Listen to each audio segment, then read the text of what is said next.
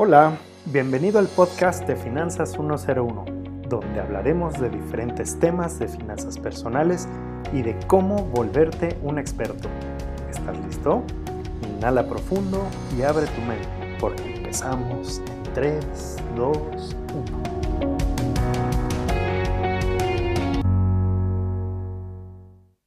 Bienvenido a este episodio. ¿Te has preguntado por qué, pese a que quieres ahorrarte, es muy difícil? La respuesta tiene que ver con la teoría de la desesperación.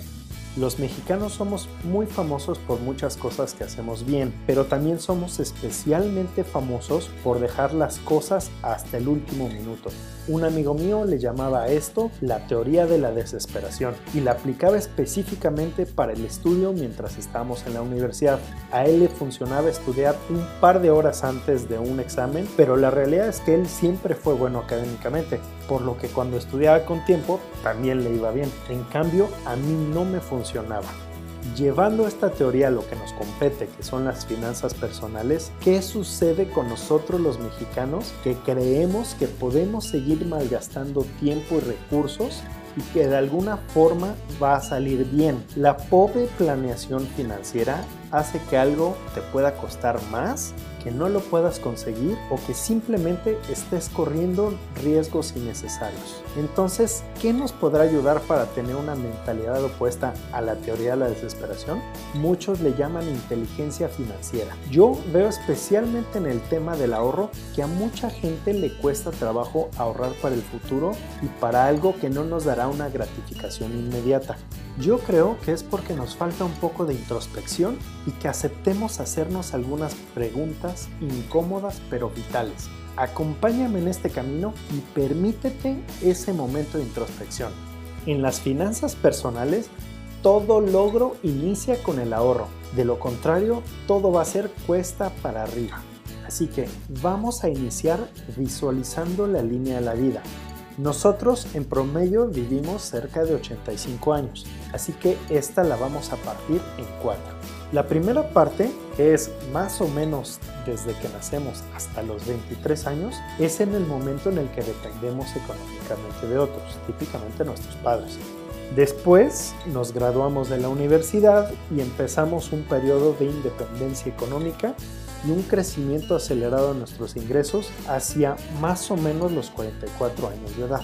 A partir de ahí entramos en la tercera etapa, que es la consolidación económica. Seguimos creciendo nuestros ingresos hasta que llegamos a un tope y luego empezamos a bajar. Y aquí es cuando llegamos al retiro, a esos 65 años. A partir de este momento, vamos a empezar la última etapa, que es la dependencia económica de las decisiones pasadas que hayamos tenido. Así que si eliminamos la primera y la última etapa, en promedio tendremos 40 años en los que tú tienes que construir el imperio sobre el que quieras vivir el resto de tu vida. Así que déjame hacerte estas preguntas. ¿Cuántos años han pasado desde que empezaste a generar ingresos hasta este momento? de esos años, cuánto has logrado generar de ahorro, propiedades o algunos otros activos que sean dinero. ¿Tienes metas financieras bien definidas? Por ejemplo, comprar una casa, pagar la educación universitaria de tus hijos, enfrentar el retiro con dinero, invertir en un negocio para el que todavía no tienes capital.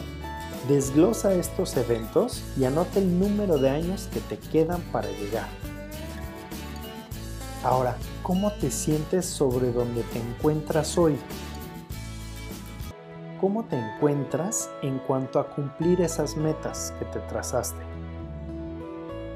¿Estás preparado para esos eventos desde ahorita? ¿De qué manera cada meta se vería afectada por una muerte o una invalidez? ¿Qué acciones crees que debas de tomar para lograr esas metas? ¿Cómo te sentirías si en 10 años te despiertas con el mismo nivel de ahorros para concretar esas metas de lo que tienes hoy? Si la respuesta es que no también, ¿te puedes permitir dejar pasar más tiempo antes de iniciar? ¿Sabes qué acciones tienes que tomar para iniciar o a quién acercarte? Si te das cuenta, realmente no tenemos tanto tiempo para hacer las cosas como creíamos, así que es momento de ponernos en acción. Te propongo lo siguiente. Si estás iniciando en el tema del ahorro y te cuesta mucho trabajo, revisa en mi podcast sobre otros temas como el del presupuesto e inicia con algo pequeño y con lo que puedas. El punto es que hagas de ahorrar una costumbre y que lo puedas ir incrementando sin dejar pasar mucho tiempo. Y aquí te va el comercial. Yo soy un experto en ayudarte en temas de ahorro sistematizado e inversión a bajo riesgo y con gusto te puedo ayudar con este y otros temas. Gracias por tu tiempo, espero que te haya servido esta información y no olvides compartirla con alguien que sabes que la necesita. Sígueme en Facebook e Instagram como AsombraTMX y hasta la próxima.